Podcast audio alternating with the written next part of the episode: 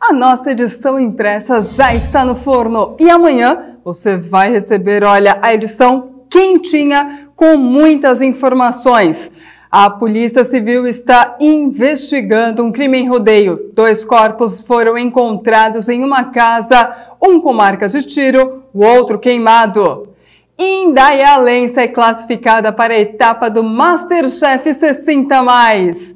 Valdemar Gebauer é o novo diretor da Câmara de Vereadores em Timbó.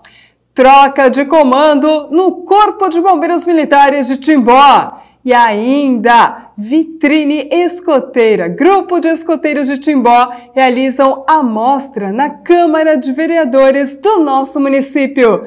Esses outros destaques e muito mais você acompanha na nossa edição impressa. E não se esqueça, curta e compartilhe as redes sociais. Acesse www.jornaldomediovale.com.br.